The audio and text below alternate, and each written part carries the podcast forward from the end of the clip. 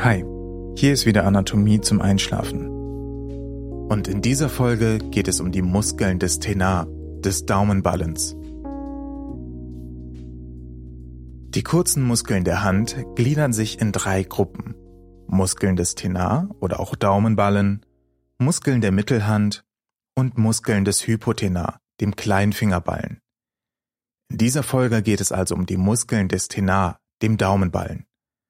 Zu diesen gehören der Musculus abductor pollicis brevis, der Musculus adductor pollicis, der Musculus flexor pollicis brevis und der Musculus opponens pollicis.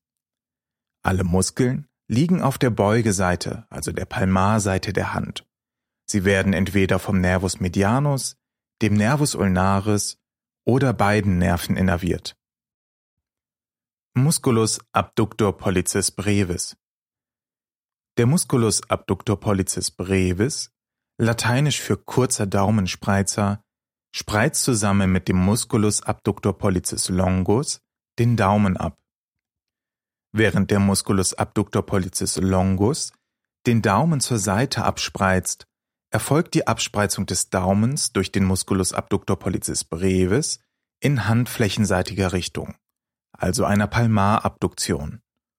Weitere Funktionen sind die Unterstützung der Beugung im Daumengrundgelenk und der Streckung im Daumenendgelenk. Musculus abductor pollicis brevis Fakten Ursprung am Retinaculum flexorum, Os scaphoideum und dem Os trapezium. Der gemeinsame Ansatz an der Außenseite des Grundgliedes des Daumens. Die Funktion ist ein Abspreizen des Daumens. Innervation erfolgt durch den Nervus medianus des Plexus brachialis, spinale Segmente C7 bis TH1. Musculus adductor pollicis Der Musculus adductor pollicis, lateinisch für Daumenheranzieher, ist der kräftigste Skelettmuskel des Daumenballs. Er liegt in der Tiefe des Tenars direkt auf den Musculi interossei 1 und 2 auf. Hier bildet er eine dreieckige Muskelplatte im Bereich der Mittelhand. Der Muskel hat zwei Köpfe, das Caput obliquum und das Caput transversum. Das Caput obliquum entspringt vom Kopfbein, den Basen der Ossa metacarpalia 2 und 3, den Ligamenta intercarpalia und der Hülle der Sehne des Musculus flexor carpi radialis. Das Caput transversum ist dreieckig. Es entspringt von den unteren zwei Dritteln der Handseitenfläche des dritten Mittelhandknochens. Der Musculus adductor pollicis führt den Daumen an den Zeigefinger heran. Außerdem bewirkt er eine geringe Opposition und Streckung im Daumengrundgelenk. Der Musculus adductor pollicis wird vom Nervus ulnaris innerviert. Der Nerv wird vom Arcus palmaris profundus begleitet. Die Arteria radialis läuft zwischen den beiden Köpfen des Muskels von der Rückseite der Hand in die Handfläche hinein. Musculus adductor pollicis Fakten Das Caput obliquum entspringt am Os capitatum und Os metacarpale 2 und 3. Das Caput transversum Palmar am Os metacarpale 2 und 3. Der gemeinsame Ansatz ist medial an der Basis des Daumens. Die Funktion ist ein Einwärtsziehen des Daumens.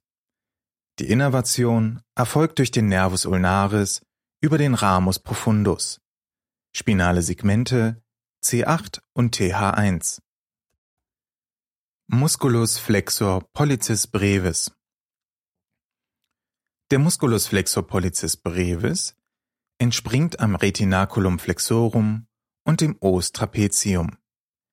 Der Ansatz erfolgt an der Basis der Phalanx proximalis des Daumens. Seine Funktion ist ein Beugen des Daumens. Die Innervation erfolgt durch den Nervus medianus. Der mediale Kopf wird auch vom Nervus ulnaris innerviert. Spinale Segmente C7 und C8. Musculus opponens pollicis Der Musculus opponens pollicis, lateinisch für Gegensteller des Daumens, liegt ganz lateral am Daumenballen. Er dreht den Daumen in Richtung der Handinnenfläche und stellt ihn damit den restlichen Fingern gegenüber. Dadurch wird die Hand des Menschen zur Greifhand. Ermöglicht wird dies auch durch die besondere Anatomie des Daumens. Die proximale Articulatio carpometacapale fungiert hier als Sattelgelenk mit zweidimensionalem Bewegungsspielraum. Der Daumen ist kürzer als die anderen Fingerglieder und besitzt wegen der zwei Grundgelenke nur zwei freistehende Knochenelemente. Musculus opponens pollicis Fakten Der Ursprung ist am Retinaculum flexorum und dem Os trapezium. Der Ansatz an der lateralen Seite des ersten Mittelhandknochens. Die Funktion ist eine Drehung des Daumens zur Handinnenfläche. Die Innervation erfolgt durch den Nervus medianus. Spinale Segmente C6 und C8. Fassen wir hier noch einmal kurz zusammen. Das waren die Muskeln des Tenar. Zu den Muskeln des Tenar gehören der Musculus abductor pollicis brevis, Musculus adductor pollicis, Musculus flexor pollicis brevis und der Musculus opponens pollicis. Alle Muskeln liegen auf der Beugeseite der Hand.